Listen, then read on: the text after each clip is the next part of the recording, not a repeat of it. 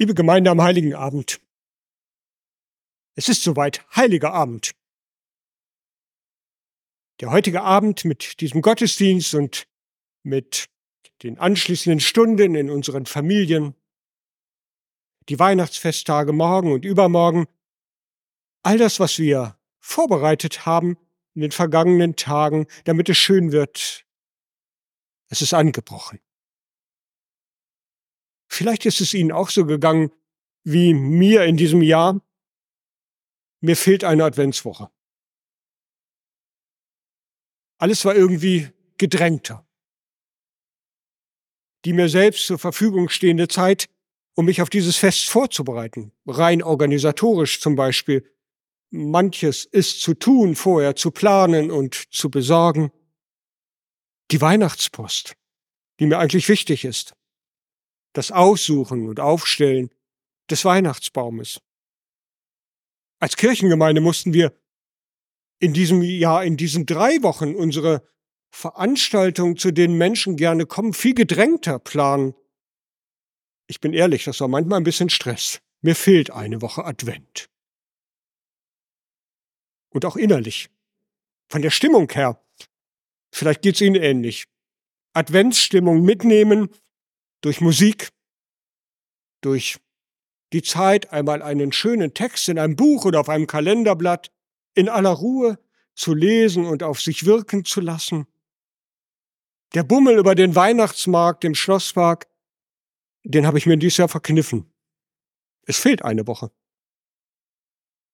Der Adventskranz auf dem Esszimmertisch bei meiner Frau und mir zu Hause, der drückt das bildlich aus. Vielleicht ist das bei Ihnen auch so. Heute Morgen haben wir beim Frühstück die vierte Kerze entzündet. Heute Morgen. Und jetzt sind wir hier am Heiligen Abend. Eigentlich würden wir gerne noch ein paar Tage als Vorbereitung auf das Fest diese Kerze auf uns wirken lassen. Aber nun sind wir schon hier. Die Zeit der Einstimmung auf das Besondere, das wir heute und morgen und übermorgen feiern, sie war für mich gefühlt zu kurz. Aber es gibt natürlich auch die andere Seite, das weiß ich. Das sehnsüchtige Warten auf diesen Tag. Besonders natürlich bei Kindern. Das Herbeisehnen nach dem geschmückten Baum, den Stunden mit in der ganzen Familie einmal Zeit füreinander, ohne auf die Uhr zu gucken. Auch bei Erwachsenen gibt es ja genau diese gerade beschriebene Sehnsucht auch. Gestern habe ich im Fernsehen in den Nachrichten noch das Ergebnis einer Umfrage bei Reisenden auf dem Bahnhof in Hannover gesehen, die gefragt wurden, was für sie wichtig ist. Und die meisten sagten, drückten diesen Wunsch aus, mit der Familie die Zeit einmal unbedrängt zu verbringen. Hoffentlich hat die Bahn sie rechtzeitig ans Ziel gebracht. Und nicht zuletzt ist das besonders natürlich bei den Kindern die Sehnsucht nach den Geschenken der Wunschzettel wohl angekommen ist. Und klar, die Ferien. Der Adventskalender mit seinen 24 Türchen als wichtige Hilfe beim Warten und Sehnen. Auch bei Erwachsenen übrigens. Vor drei Tagen hatte ich noch einen Termin bei meiner Zahnärztin. Auf dem Weg vom Wartezimmer in den Behandlungsraum fällt mein Blick durch die geöffnete Tür des Büros, wo der Ehemann, selbst Zahnarzt, gerade an seinem Adventskalender eine weitere Tür öffnet. Ich konnte mir nicht verkneifen, dem erwachsenen Kind mit einem Lachen eine gesegnete Rest-Adventszeit und Weihnachtszeit zu wünschen. Auch bei uns Erwachsenen sehnen nach diesen Tagen. Bei uns Erwachsenen ist das natürlich mehr als nur dieses Äußere, vielleicht das Geschenk oder so, sondern es ist auch nochmal das Nachfragen, das Nachsinnen dessen, was Gott uns eigentlich genau schenkt mit diesem Fest. Jedes Jahr, ein Heiligabend, wenn wir die Weihnachtsgeschichte hören, werden wir mitten hineingenommen in das Geschehen von damals. Der Evangelist Lukas nimmt uns mit zu den Hirten auf dem Feld, in den Stall von Bethlehem.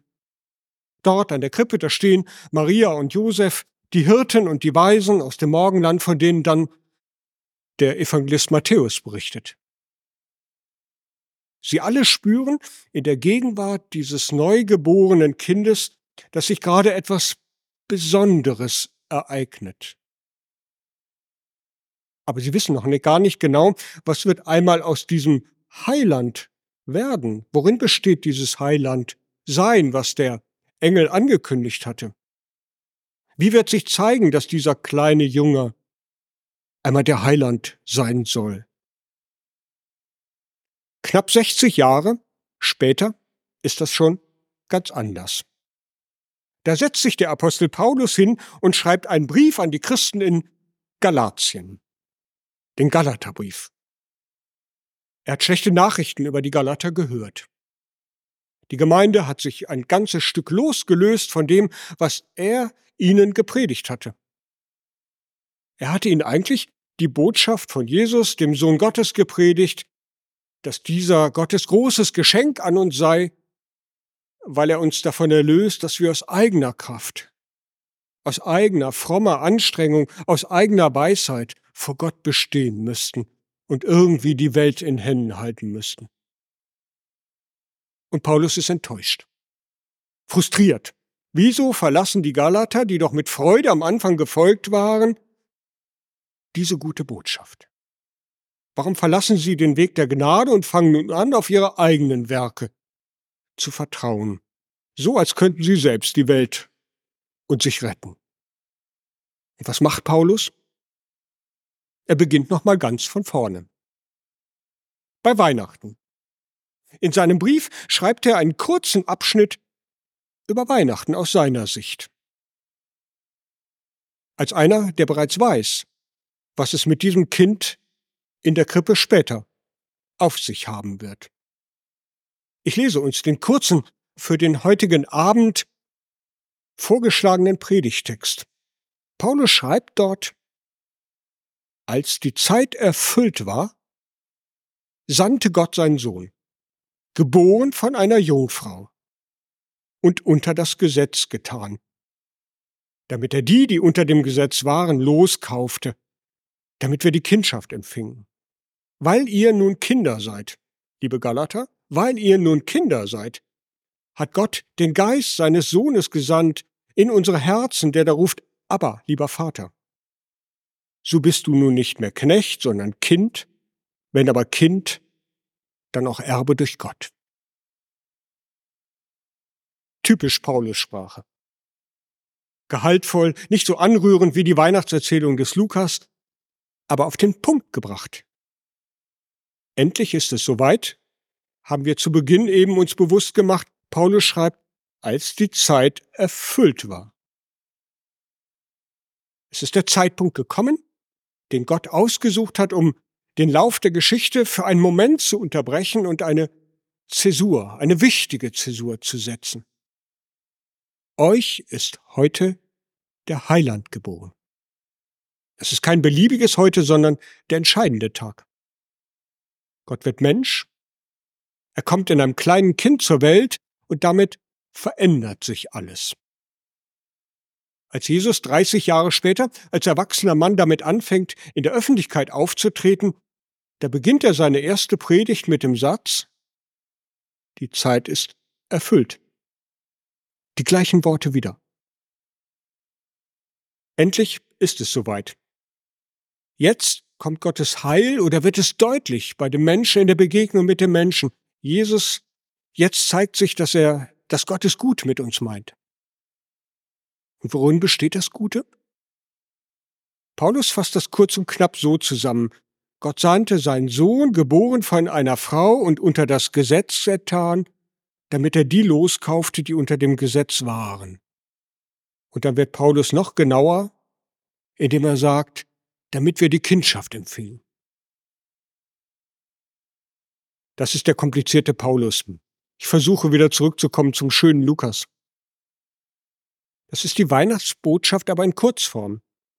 Gott nimmt Menschengestalt an, zunächst wie ein Kind, gibt sich in die Verhältnisse dieser Zeit unter das Gesetz, würde Paulus sagen, gibt sich in die Verhältnisse dieser Zeit, erlebt das Gute und das Bedrängende und uns manchmal auch gefangen nehmende.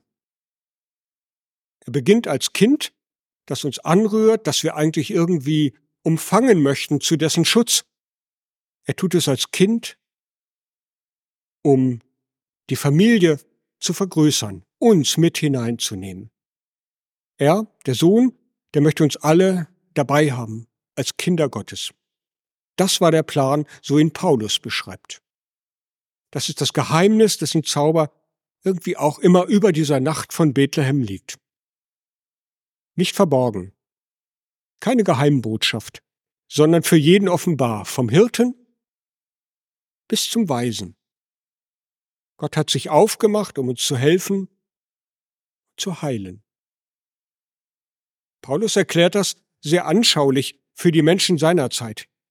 Der Auftrag Jesu ist vergleichbar, sagt er, mit einem Sklavenhändler, der Sklaven kauft oder verkauft, so wie andere Gemüse oder Obst. Damals in der Antike, im Römischen Reich, nichts Ungewöhnliches. Wer in Kriegsgefangenschaft geriet oder ein schlimmes Vergehen begangen hatte, dem konnte es passieren, dass er Sklave wurde. Und die Kinder von Sklaven waren automatisch dann wieder Sklaven. Ein Sklave war nicht frei, er musste für seinen Herrn arbeiten, konnte sich nicht frei bewegen. Er hatte nicht dieselbe Würde wie andere Menschen, keinen Rechtsstatus, sondern er war abhängig von seinem Herrn als dessen Eigentum. Es sei denn, er bekam irgendwoher genügend Geld, um sich frei zu kaufen. Oder sein Herr schrieb ihm einen Freibrief, oder er kam, oder es kam ein anderer, der ihn loskaufte und ihm die Freiheit schenkte. Denn der Auftrag Jesu, so sagt es Paulus, in seinem Weihnachtstext besteht darin, dass er Menschen, die gefangen sind in den Verhältnissen ihrer Zeit, ihres Alltags, ihrer Sorgen loskauft und ihnen eine neue Freiheit, eine neue Würde schenkt. Die Freiheit, die Würde und das Recht, Kind Gottes zu sein. Zugegeben, ein ziemlich drastisches Bild. Aber ich glaube, Paulus wählt das ganz bewusst, um zu verdeutlichen, was in Bethlehem seinen Anfang nahm. Was der erwachsene Jesus später seinen Zeitgenossen, die ihm begegnen, spüren lässt und was Karfreitag und Ostern dann seinen Höhepunkt erreicht. Gott holt uns in seine Familie. Das ist die Botschaft. Darum wird er Kind und Paulus sagt, damit ihr die Kindschaft bekommt. Gott macht uns dadurch, dass er selber Kind wird inmitten von Menschen wie du und ich, von Arbeitern, wie Hirten, wie den Hirten, von Eltern wie Maria und Josef, von Hochgestellten und Klugen, wie den Weisen aus dem Morgenland. Gott macht uns dadurch zu seinen Kindern. Unsere Gefangenschaften in der Welt, im Alltag, mit den Verpflichtungen und Mühen, denen wir nicht einfach so entfliehen können, im Alltag mit unseren familiären, wirtschaftlichen oder gesundheitlich großen Sorgen, die wir nicht einfach mal ablegen können wie eine aufgetragene Jacke. In unseren gesellschaftlichen Herausforderungen, die vielen in der gegenwärtigen Zeit Angst machen und die auch nicht einfach gelöst sind durch die Beratung irgendeiner Ministerrunde. In den globalen Herausforderungen, die viele große, die vielen Menschen große Sorge bereiten, all das Gefangenschaften die wir erleben, Gott teilt sie mit uns. Und er sagt, da komme ich hinein und lebe sie mit dir. Du gehörst zu mir. Und da, wo es Herausforderungen sind, da kannst du sie in Angriff nehmen. Du mit mir. Das ist die Botschaft von Weihnachten. Gott wird Mensch und macht deutlich, du bist nicht alleine unterwegs. Das ist die Zäsur, als die Zeit erfüllt war. Endlich ist heiliger Abend. Unsere persönlichen Vorbereitungen sind abgeschlossen. Das letzte Türchen am Adventskalender ist geöffnet. Die vierte Kerze am Adventskranz brennt, brennt, auch wenn noch ganz frisch. Die Lichter am Baum leuchten. Weihnachtliche Musik umhüllt uns. Und wir wünschen uns gleich gesegnete Weihnachten. An der Kirchentür, oder später oder morgen anderen Menschen, denen wir begegnen. All das sagt, wir, du und ich, wir gehören zusammen seit diesem Punkt, als die Zeit erfüllt war. Wir gehören zusammen zu Gottes Familie. Du und ich. Und Familie sein heißt in diesem Punkt, wir nehmen aneinander Anteil, so wie Gott an uns Anteil nimmt. Und er schenkt uns Würde und Achtung in diesen Verhältnissen, in denen wir leben, will uns Mut machen, sie anzunehmen, mit ihnen zu leben, mit Gott. Und Gott selber mit uns. Ehre sei Gott in der Höhe und Friede auf Erden, bei den Menschen seines Wohlgefallen, so singt der Chor der Engel hinterher. Das ist für mich die Zusammenfassung. Wir gehören zusammen als die Familie Gottes und unter uns Gott selber, zu seiner Ehre und zu unserem Frieden und unserer Freude. Amen.